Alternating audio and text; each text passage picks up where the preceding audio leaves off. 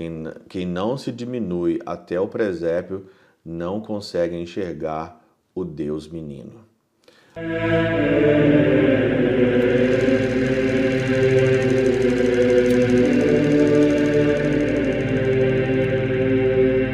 Pai do Filho e do Espírito Santo. Amém.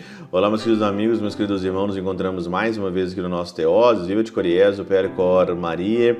Nesse dia 22 de dezembro de 2023, nós estamos então aí já na nossa terceira semana do nosso advento. Nesse final de semana já é aí o Santo Natal aí do Senhor no dia 24, no domingo, e depois no dia 25, na segunda-feira. O evangelho de hoje é de Lucas, né? Aqui no versículo 1, né? O capítulo 1, versículo de 45, 46 a 56, 46 a 56, e é o evangelho do Magnífica. Maria ali, ela canta o seu Magnífica, né? Algumas pessoas dizem, alguns estudiosos dizem que foi colocado na boca de Maria o Magnificat, né, o Magnífica de Nossa Senhora. E esse cântico de Nossa Senhora é um cântico muito interessante que a gente poderia aqui pegar é, várias, partes para meditar, mas eu queria um versículo eu queria só meditar hoje no Teose, né?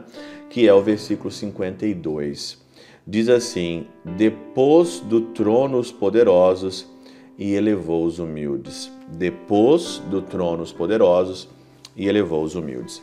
São Cirilo ele diz aqui na Catena Áurea, sabiam coisas grandes, né? Sabiam coisas grandes o diabo e os demônios, os sábios dos gentios, os escribas e os fariseus. Porém, os depôs do trono e elevou os que se humilhavam sobre a mão é, potente de Deus, né? Porém, os depôs do trono e elevou os humildes, dando-lhe o poder de caminhar sobre serpentes escorpiões e sobre todo o poder inimigo. Os judeus também eram soberbos por seu poder, mas a sua incredulidade os lançou ao chão.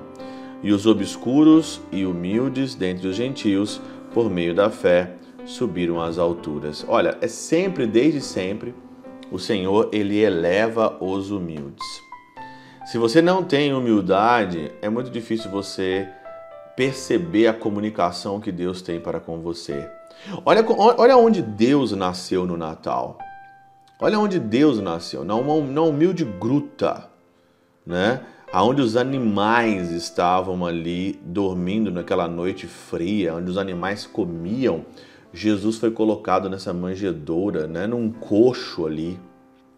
Aonde o Senhor é, nasceu já é para quebrar, já é para aniquilar todo tipo de orgulho, todo tipo de exaltação.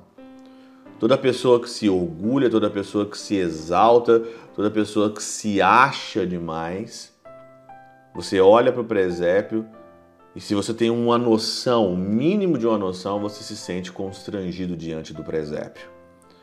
Por isso que Maria diz que depôs os tronos dos poderosos. Herodes, nós vamos ver depois do Natal, meu Deus, Herodes ficou furioso porque ele sentia medo de uma criança, medo de um menino. Medo de uma pessoa, de, um, de, uma, de uma criatura ali, lógico que Deus não é criatura, medo de uma, de uma criança frágil ali, que José e Maria cuidou de uma forma extraordinária, né? A encarnação do Verbo de Deus ali.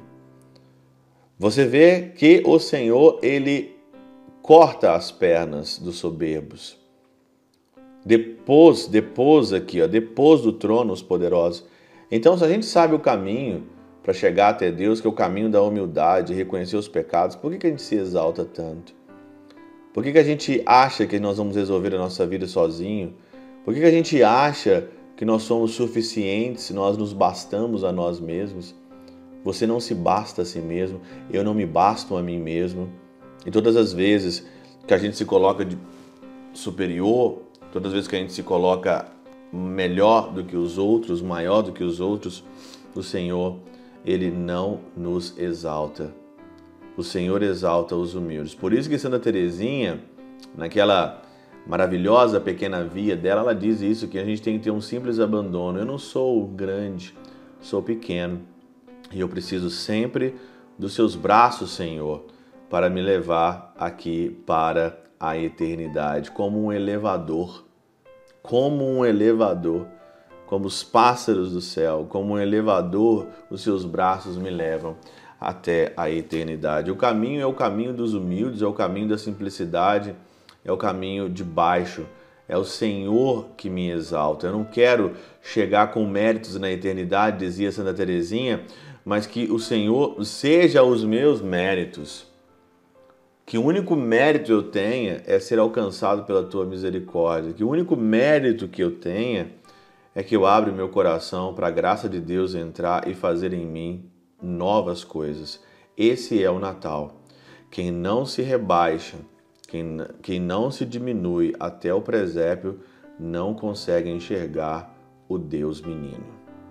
Pela intercessão de São Chabel de Mangluf, São Padre Pio de Peutrautina, Santa Teresinha do Menino Jesus e o Doce Coração de Maria, Deus Todo-Poderoso os abençoe, Pai, Filho e Espírito Santo, Deus sobre vós e convosco permaneça para sempre. Amém.